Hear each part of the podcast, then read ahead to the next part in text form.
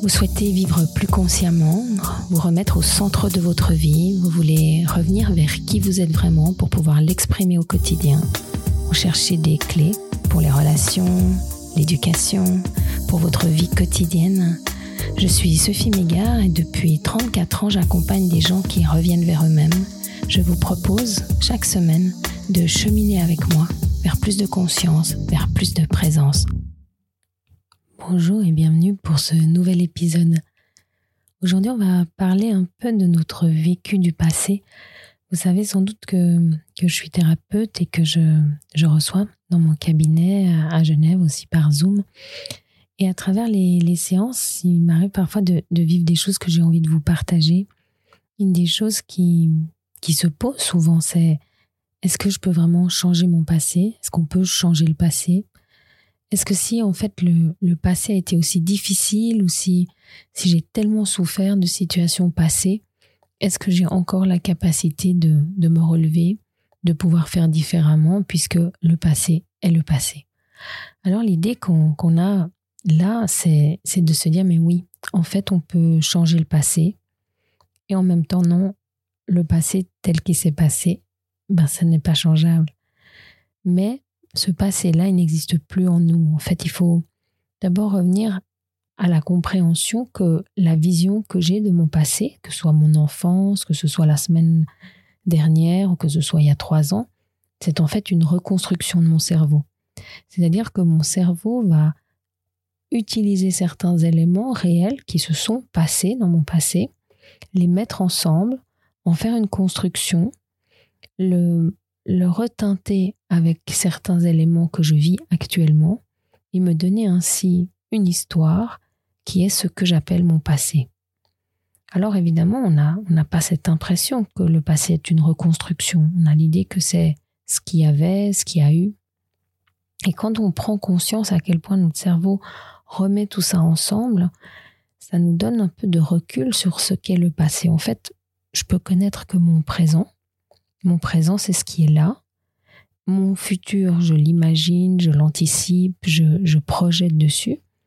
Et mon passé, je le reconstruis. En fait, j'ai aucune certitude, on va dire, de d'aucun de, mes souvenirs. C'est une construction, mais dans cette construction, il y a un fil rouge.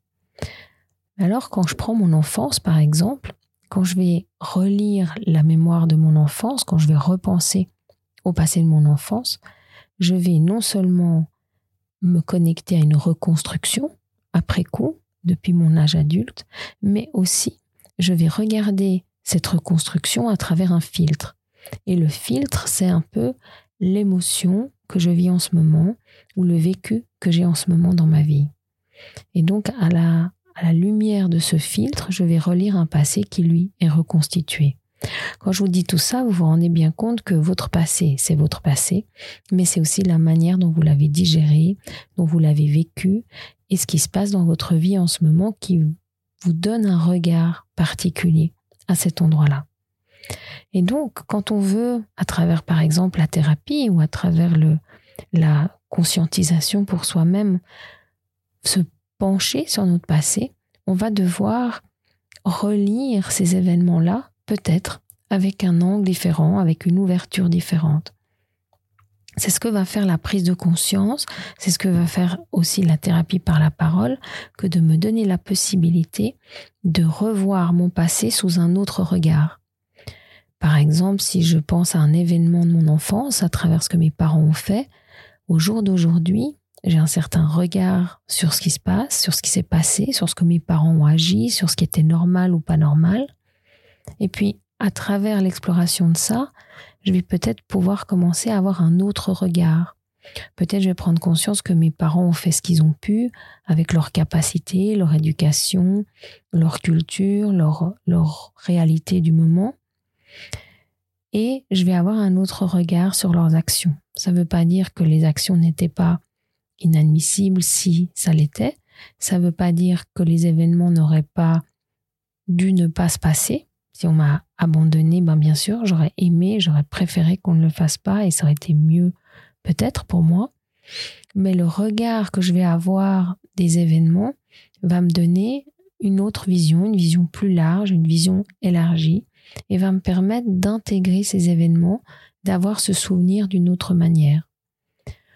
De manière encore plus précise, il peut arriver que j'ai oublié certains événements ou que j'ai mis en lumière, comme en Stabilobos, euh, j'ai highlighté certaines parties de ma vie. Je le vois parce que je, je fais des régressions avec les gens dans leur vie fétale.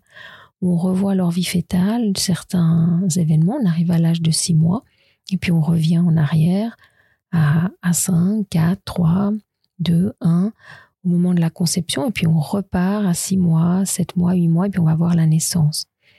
Et il y a des gens qui font cette expérience-là, qui arrivent avec un certain regard, aussi avec une certaine émotion dans leur vie actuelle, et qui vont, dans la régression, retrouver tout particulièrement des moments ou des événements difficiles, par exemple de déconnexion avec leur mère, de non-présence des parents, d'isolement, de sensation de solitude. Et puis, ces gens-là peuvent faire un certain parcours thérapeutique ou, ou, ou, être dans un autre moment de vie, refaire cette même expérience, revenir en régression dans leur vie fétale et connecter des moments qui n'étaient pas dans leur paysage dans la première régression, on va dire, où il y a connexion, où il y a un moment ensemble.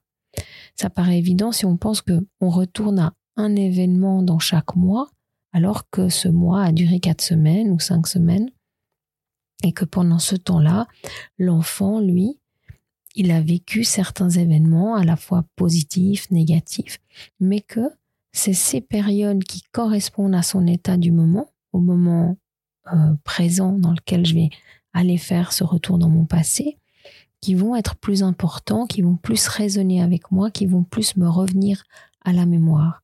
C'est pour ça qu'à travers certaines thérapies, les gens se rappellent de moments plus positifs dans leur enfance ou de moments plus chaleureux dont ils n'avaient pas la mémoire avant. Et c'est la même chose si je vous dis, mais pensez à votre journée d'hier.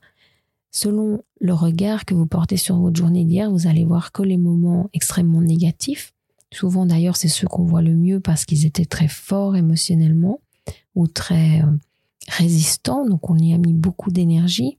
Le fait qu'on y ait résisté, le fait qu'on ait été touché, le fait lui donne une grande importance dans notre, dans notre mémoire. Mais en fait, on va pas forcément penser à d'autres moments agréables ou, plus, plus touchants pour nous dans un sens positif, mais qui ont été moins intenses. Et si je vous demande, pensez dans votre journée d'hier même à un tout petit moment qui était vraiment agréable pour vous, même si c'était une journée difficile, un tout petit moment, ce petit moment que vous avez préféré de la journée, le plus tendre, le plus agréable, alors vous allez focuser dans votre mémoire sur cette énergie-là sur cette ambiance-là et vous allez trouver quelque chose. On peut dire, quand on revient dans le fétal, que quand on revient dans un mois entier, si je vous dis, c'est une très longue période, si je vous dis la, la, le mois passé, qu'est-ce que vous avez vécu Peut-être vous allez me dire, c'était un mois très chouette, très facile. Et si je vous dis, mais quel était le moment le plus difficile Vous allez trouver un moment d'une intensité, d'une tristesse, peut-être un deuil, peut-être un, moment de conflit, un moment de perte, mais c'est pas la première chose qui va vous venir à l'esprit si vous êtes bien au moment où vous pensez au mois passé. Mais si vous pensez au mois passé à un moment où vous n'êtes pas bien, alors ce sont ces moments de déséquilibre, de perte, de souffrance qui vont venir en premier. Il y a une résonance entre où je suis maintenant quand je cherche dans mon passé et mon passé.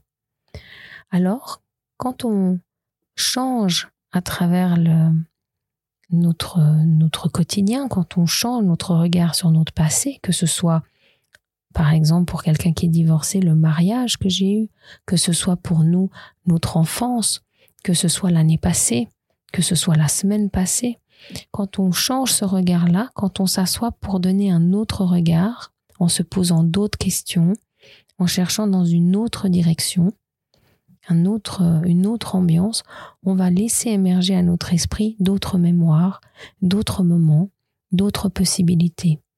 Et de cette manière, on peut aussi choisir d'une certaine, on peut choisir de mettre un focus, de mettre notre attention sur une certaine qualité à travers les différentes périodes de notre vie. par exemple, même si on a une relation difficile avec nos parents, souffrante, même s'il y a un vrai conflit entre nous, on peut choisir un moment de se demander quelle a été la plus grande chose, le plus grand cadeau, la plus grande expérience positive que j'ai eue avec mes parents. Quel a été le moment qui me reste, qui me vient, qui a été nourrissant pour moi, qui a été bon pour moi? Et quand je me connecte à ce moment positif, quand je me connecte à ce moment agréable, alors je peux me laisser remplir de cette énergie. Je peux me laisser remplir de cette sensation de connexion, à cette sensation de calme, peut-être cette sensation de paix, et je peux choisir de laisser cette euh, sensation agréable prendre de l'espace, prendre peut-être toute la place en moi, se déployer en moi pour commencer à vibrer cette énergie-là. Parce que, et ça c'est très important et on en reparlera sûrement dans d'autres épisodes, il y a des endroits ou des, des parties de moi que je fais vibrer quand je pense plutôt à des événements positifs ou plutôt à des événements négatifs. Et plus je vais penser à des événements négatifs, plus je vais vibrer dans ces événements négatifs, plus dans ma mémoire, je vais retrouver d'événements négatifs, un peu comme si la vibration attirait la même vibration à elle. Quand je vais me décider de me focaliser, je vais choisir de me focaliser sur des événements positifs, que c'est là que je vais porter mon regard et que je vais le faire en toute conscience, alors je vais vibrer quelque chose de positif qui va me ramener à la mémoire des événements positifs et qui va aussi attirer dans mon quotidien cette sensation de positif. On voit donc là à quel point notre passé n'existe pas vraiment, il a été construit à travers notre évolution, à travers ce qui a été sensible pour nous dans notre vie, mais il est aussi vu, pensé et capté à travers notre présent et à travers l'ambiance que l'on a en ce moment. Et quand on chemine à, remarcher sur notre passé, à l'explorer à nouveau, à lui donner un autre regard ou à lui donner un autre éclairage, alors d'une certaine manière, ça transforme notre présent, mais ça transforme aussi notre passé, c'est-à-dire la construction mémorielle que l'on a en nous, l'histoire que l'on se raconte sur notre vie. Et un exercice que j'aime bien proposer, c'est de raconter ma propre vie à la troisième personne. Comme si je pouvais dire, il était une fois une petite fille qui s'appelait Sophie, qui a des yeux bruns, qui était née dans une famille, qui est née dans une famille où son papa ceci, ou sa maman cela, et de raconter ainsi toute mon histoire, un peu comme un conte de fées, dans lequel tout le, protagoniste que je suis va traverser la vie à cette troisième personne, comme un conte de fées. Ça va devenir quelque chose d'archétypal, mais ça va aussi me montrer les endroits où j'ai de la peine à dire il ou elle, et où je reviens au jeu malgré moi, ça va me montrer aussi les endroits qui, auxquels je suis collée. Parce que quand je suis collée émotionnellement un endroit, c'est là que je vais avoir cette difficulté, cette peine à dire il ou elle. Donc ça va me donner un autre regard sur cette histoire avec un peu ce recul, cette mise en recul de la troisième personne. Et puis, je peux écrire ça d'un premier jet, voir les endroits où ça va au jeu, et puis recommencer, réécrire l'histoire une fois encore, et peut-être une troisième fois. Et à travers la réécriture de cette histoire, à travers ce il était une fois que je répète à chaque fois différemment, je vais avoir une autre approche, un autre vécu de ma propre histoire. Ma propre histoire qui devient comme un conte, qui devient comme cet archétype, parce que on a tous connu et dans le monde entier il y a des petits garçons et des petites filles qui ont vécu des histoires comme la nôtre, des petits garçons et des petites filles qui ont souffert des similitudes comme les nôtres, des, des événements, des difficultés avec les autres, des souffrances. Dans, dans chaque endroit du monde, il y a ce genre de personnes, des enfants dont le père n'était pas présent et qui étaient seuls avec leur mère, ou des enfants dont la mère est morte et qui sont restés seuls avec leur père, peut-être un peu taiseux. Ces archétypes-là, ces vécus-là que l'on a eu nous-mêmes et que l'on peut vraiment euh, euh, retraverser à travers ce conte que nous racontons de notre propre histoire. Alors si vous avez l'envie de raconter votre propre histoire, de la retracer ainsi et de la raconter à la troisième personne, n'hésitez pas à m'écrire pour me dire ce que ça vous a apporté, ce que ça a fait pour vous et, et quelle a été l'expérience de ce vécu-là. Et puis si vous avez apprécié cet épisode, si vous avez apprécié penser votre passé différemment, alors je vous propose de partager l'épisode aux gens que vous aimez autour de vous. Cette année-là, 2024, j'ai envie vraiment de donner une autre visibilité au podcast, de pouvoir partager tout cela avec plus de personnes. Donc euh, merci d'avance de partager autour de vous cet épisode et puis de venir sur vos plateformes mettre des petites étoiles dessus pour que qu'il soit plus visible quand les gens euh, se promènent et, et cherchent de nouveaux podcasts à écouter. Je vous retrouve la semaine prochaine et je vous dis à très vite.